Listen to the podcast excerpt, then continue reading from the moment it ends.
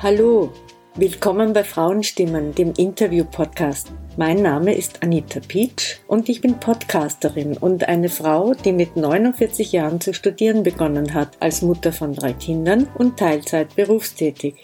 In diesem Podcast geht es um die Stellung der Frau in der Gesellschaft. Es geht um weibliche Expertise und um Vorbilder zum Berufs- und Lebensalltag. Heute hört ihr, wie es für Doris Weyer war, ein Unternehmen mit einem Kleinkind zu gründen, warum sie Unternehmerin werden wollte und wer sie unterstützt hat.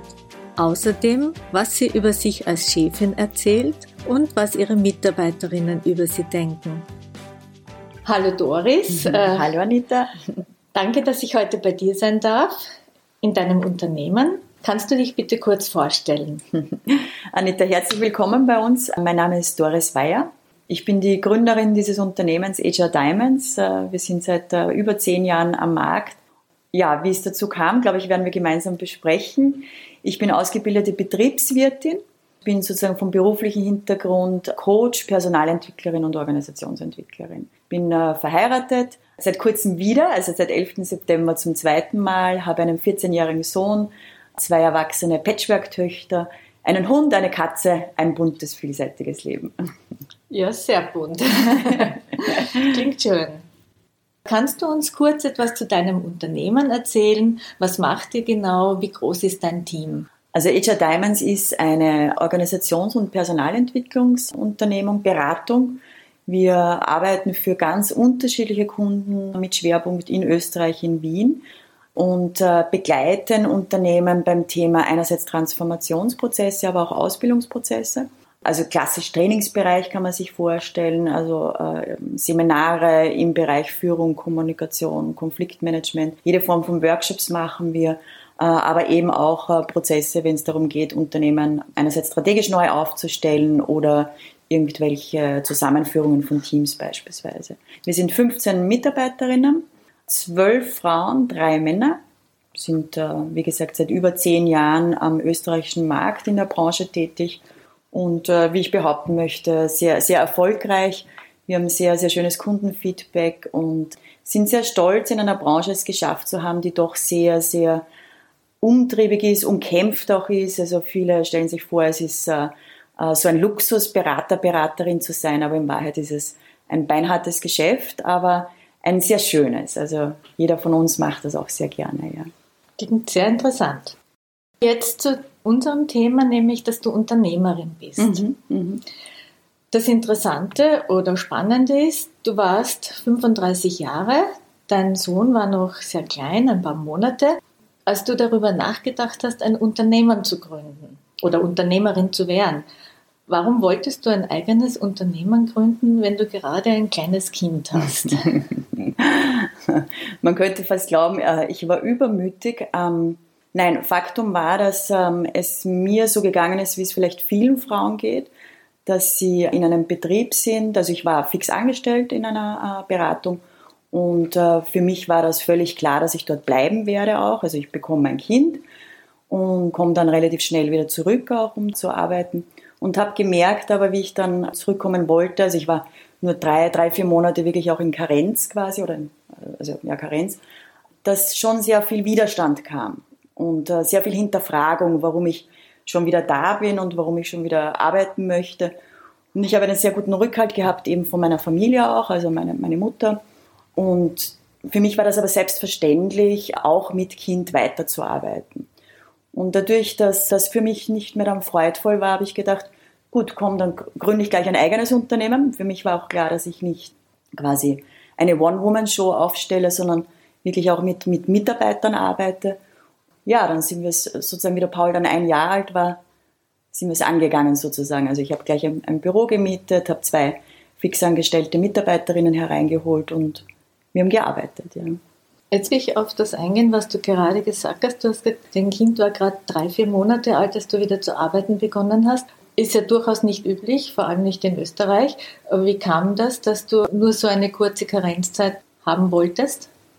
Ich habe das immer so geplant gehabt in meinem Kopf. Also ähm, vielleicht doch vom, vom Hintergrund, also bei mir waren beide Eltern selbstständig. Also meine Mutter hatte auch einen eigenen Betrieb, eine, eine Putzerei.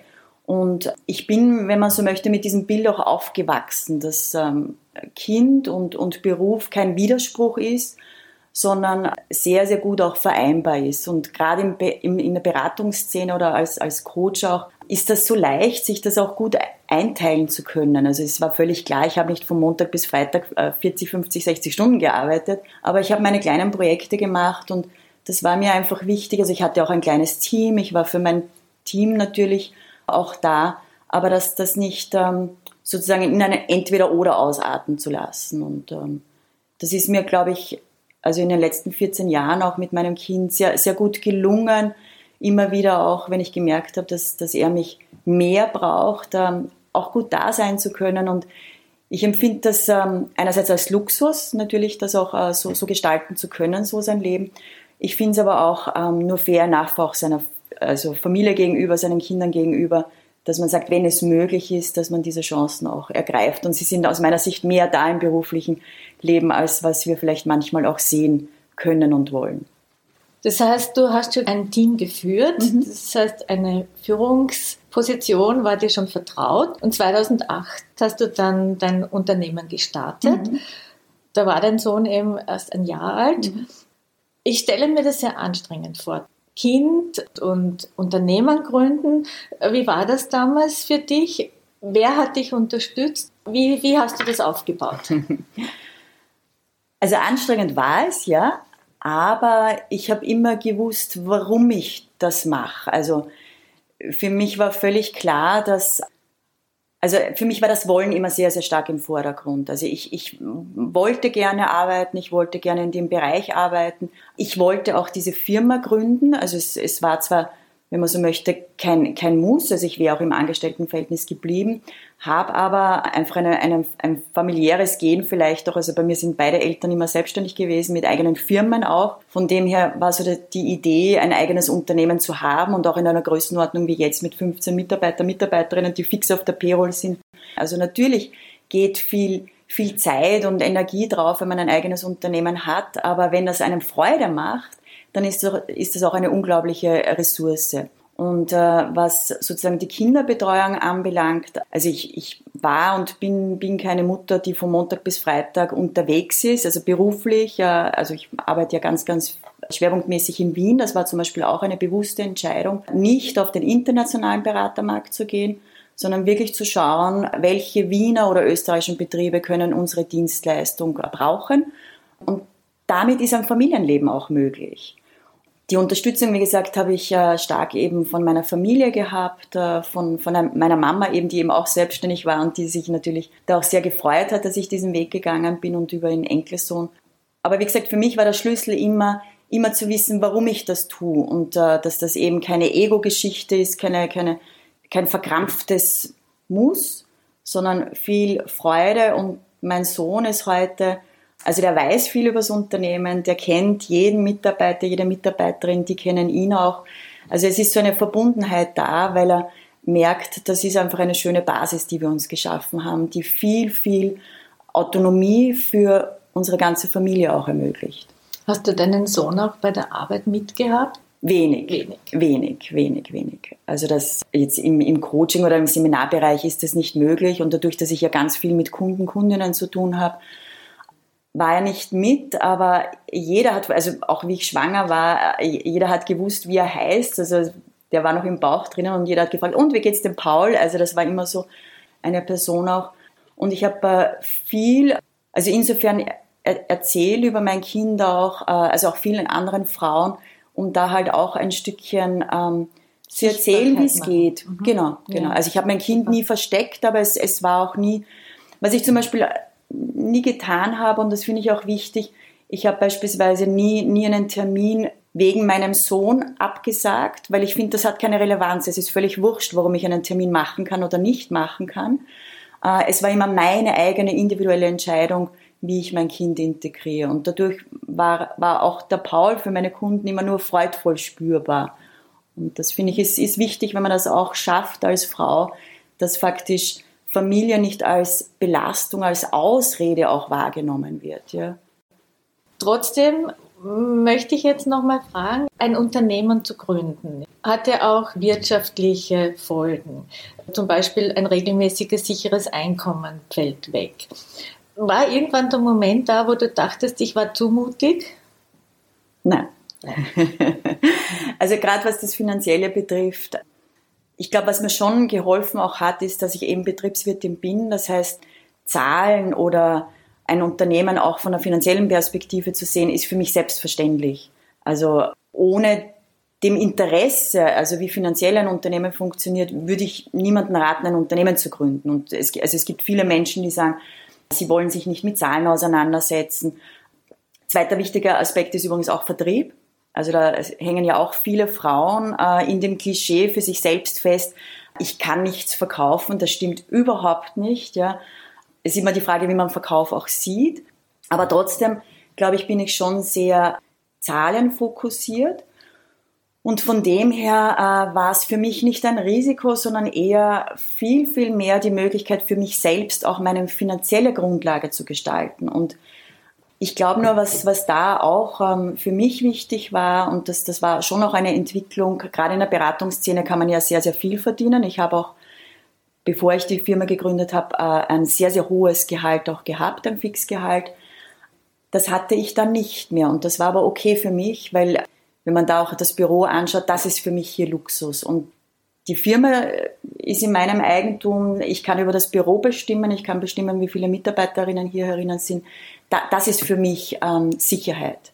Und mhm. äh, das ist für mich mehr wert, als in einem Konzern zu sein und vielleicht ein höheres Gehalt zu haben, aber jeden Tag das Risiko zu haben, dass jemand anderer entscheidet, ob ich gehen muss oder bleiben kann. Welche Überlegungen hattest du zu dir als Unternehmerin in deiner Position als Chefin? Wie wolltest du sein? Das ist die Frage, wie wollte ich sein und wie bin ich geworden? Also die, die Firma gibt es immer, der Paul ist 14, deswegen die Firma gibt es jetzt so rund 13 Jahre. Und ich glaube schon, dass ich sagen kann, dass ähm, für mich das ein unglaublicher Transformationsprozess war, nämlich jetzt nicht so sehr menschlich, sondern wie lege ich eben meine Rolle im beruflichen Kontext an, wie lege ich meine Rolle als Führungskraft auch an. Und da war ich sicher anders zu Beginn, als was ich jetzt bin. Und dieses anders aber haben mir meine Mitarbeiterinnen ermöglicht. Also die, die vielen Feedbacks, die ich gekriegt habe, mit, mit aller Wertschätzung, aber auch sehr viel Klarheit. Also die haben mich schon sehr gechallenged, mein Team. aber für mich war das ein, ein unglaublicher Lernprozess. Und also ich habe es vorhin kurz gesagt, jeder von uns hat das, das Ego-Thema auch ein Stückchen. Also Frauen vielleicht äh, verdeckter, weil die Unsicherheit oft drüber ist sozusagen. Das habe ich zum Beispiel nicht. Also ich bin kein unsicherer Mensch. Aber ein gesundes Ego, also das für sich zu entwickeln, das fand ich schon sehr wichtig und das finde ich ist gerade als, als Führungspersönlichkeit ist es ganz wichtig, sich damit zu beschäftigen. Jetzt habe ich natürlich auch einen wunderschönen Beruf, wo ich das äh, theoretisch jeden Tag allen möglichen Leuten erzähle, mhm. was zu tun ist. Mhm. Und manchmal äh, erwische ich mich selbst, dass ich mir denke, oh, jetzt sollte ich vielleicht für mich selbst auch einmal dieses Modell und diese Theorie oder diese Erkenntnis anwenden. Also ich habe auch viel über meine Führungskräfte, die ich begleiten durfte, gelernt. Mhm. Aber vielleicht so, was jetzt geworden ist, also ich glaube, ich bin ein, ein menschlich sehr naher Mensch. Also ich bin sehr nahe meinen Mitarbeiter, Mitarbeiterinnen, aber auch sehr, sehr professionell. Also was mir sehr wichtig ist, ist, auch wenn wir ein sehr also feines äh, menschliches Gefüge haben, aber wir sind hier, um zu arbeiten. Und mir ist wichtig, dass die Leute hier reinkommen und sagen, ich arbeite hier gerne. Und beides ist für mich wichtig. Also die, die Idee hier zu bekommen, dass, dass Arbeit Spaß machen kann, Sinn machen kann, das finde ich schon, schon sehr schön, wenn, wenn das gelingt. Ja. Mhm. Du machst das ja als Chefin offensichtlich sehr gut, denn du bist von deinen Mitarbeiterinnen zur leibendsten Chefin nominiert worden und in Folge von der Wirtschaftskammer dafür ausgezeichnet worden. Wie war das für dich, als du erfahren hast, dass deine Mitarbeiterinnen dich nominiert haben? Lustig war das. Also das äh, äh, kann ich mich gut erinnern. Das war ein, ein sehr wirklich lustiges Event im Volksgarten. Da sind wir als ganzes Team damals hin und hatten wirklich äh, viel viel Spaß miteinander ja, die Bezeichnung Leihwand finde ich einfach sehr, sehr schön, weil es viel auch ausdrückt. Also zum Beispiel die Zuschreibung, die man ja als Frau, manch, also ich vielleicht jetzt nicht so, aber viele Frauen auch kriegen, dass man lieb ist. Das, das finde ich ist sogar ein bisschen problematisch, weil dieses Leihwand ist so die Idee, da, da setzt jemand was um, ja, da hat jemand eine gute Energie und andere Menschen finden das auch schön und gehen mit. Also das finde ich ist schon ein schöner Wiener Begriff. Mhm. Aber wir haben eben ja nicht nur die Auszeichnung. Genau, du bist ja mit mehreren Preisen ausgezeichnet worden. Genau, also ein Preis, der uns wirklich sehr, sehr gefreut hat als Unternehmen. Und da vielleicht, also die leibende Chefin, ja, ist vielleicht jetzt auf meine Kappe gegangen, aber sonst, also der Preis, den ich jetzt erwähnen wollte, ist eben für das familien- und frauenfreundlichstes Unternehmen in Kleinstbetrieben in Wien. Da haben wir den ersten Platz eben damals gemacht. Und ja, schon über, also nehme ich den Preis sozusagen, also mir und meiner Kollegin wurde er überreicht, aber ich verstehe das schon für uns als Unternehmen, dass das eine Auszeichnung ist und nicht nur für mich alleine. Der hat eben auch sozusagen an die Öffentlichkeit auch sehr, sehr gut gebracht, dass eben es hier auch gelingt, diese zwei Welten gut, gut zu vereinheitlichen. Und ähm, ja, also das, das war schon ein, ein Preis, der uns, uns sehr berührt auch hat, dass das, was wir hier machen, dass äh, das auch so anerkannt wird. Ja. Familienfreundlichkeit ist ein wichtiges Thema. Wie ist das in einem Unternehmen in Bezug auf Gleichstellung, also Karenzzeit, Aufteilung, Gehalt, Karrieremöglichkeiten? Gibt es da Unterschiede? Unterschiede zwischen uns Frauen? Nein, aber ihr habt ja auch drei Männer. Werden die Nein. dann bevorzugt, die äh, Männer, oder? Ja, bevorzugt, wenn sie in Karenz gehen wollen, ja. Also, den ersten Mann, den wir hereingeholt haben, den Vincent, der hat damals im Bewerbungsgespräch gesagt, also der hat im Juni angefangen, das weiß ich noch, und hat eben gesagt, seine Frau ist mit dem zweiten Kind schwanger und das Kind kommt im September oder so auf die Welt und er möchte jetzt im Sommer zwar anfangen zum Arbeiten, aber dann jedenfalls einmal für ein paar Wochen in Karenz gehen. Und ob das denn, also er hat sehr gezögert, das zu erzählen oder zu fragen, ob das geht. Und ich glaube, meine Antwort war so sinngemäß, ja, das müssen wir nur organisieren. Also das sind für mich so Themen, Karenz, Auszeiten. Wir haben eine Kollegin, die hat zum Beispiel ein Jahr sich Auszeit genommen, um, also Bildungskarenz, um, um ihre Masterthesis zu schreiben. Das ist auch eine lustige Geschichte, war dann, ich glaube, zwei, drei Wochen hier, um dann uns zu sagen, dass sie schwanger ist. Also sie ist dann von der Auszeit, ja, von der Bildungskarenz in Mutterkarenz gegangen, Mutterschutzkarenz. Äh, das sind Sachen, das ist alles organisierbar. Und wir sind in einem Projektgeschäft drinnen, wir funktionieren als Team, wir müssen Ressourcen rechnen. Also jeder weiß hier, dass äh, wenn er hier angestellt ist, dann sehen wir ihn natürlich auch als eine Leistungsressource, aber das ist alles vereinbar. Und vereinbar ist es für mich dann, wenn wir, und das ist für mich der Schlüssel im Team auch, dass sowas gelingt, wenn wir einfach gut offen miteinander sprechen und äh, das sehr, sehr transparent auch halten. Und dann ist alles möglich. Und ich verstehe eben dieses Unternehmen als ein Dach für uns alle, egal ob das jetzt eine Frau ist, ein Mann ist, ja, um sich hier das Arbeitsleben zu gestalten. Und es muss für uns alle passen. Es muss fürs Unternehmen passen, es muss fürs Team passen, es muss für den Einzelnen passen. Und das kann nur gelingen, wenn wir darüber reden. Und das ist, das ist, glaube ich, so wichtig, dass diese, diese Kommunikationen rechtzeitig stattfinden, wertschätzend stattfinden und ob das, wie gesagt, Frau oder Mann ist, weil das war ja deine Frage, inwiefern das gleichgestellt ist, mhm. das hat bei uns keine Relevanz.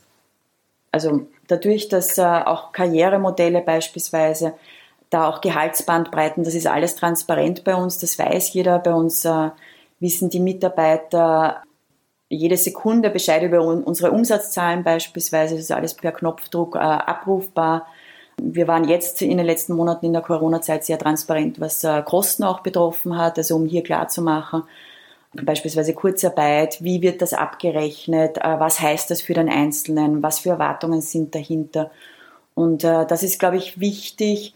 Also es gibt so einen schönen Satz, äh, Wahrheit ist zumutbar. Und ich finde gerade auch unternehmerische Wahrheit ist zumutbar. Und für mich ist immer wichtig, es darf nie auf Kosten von jemand anderen gehen.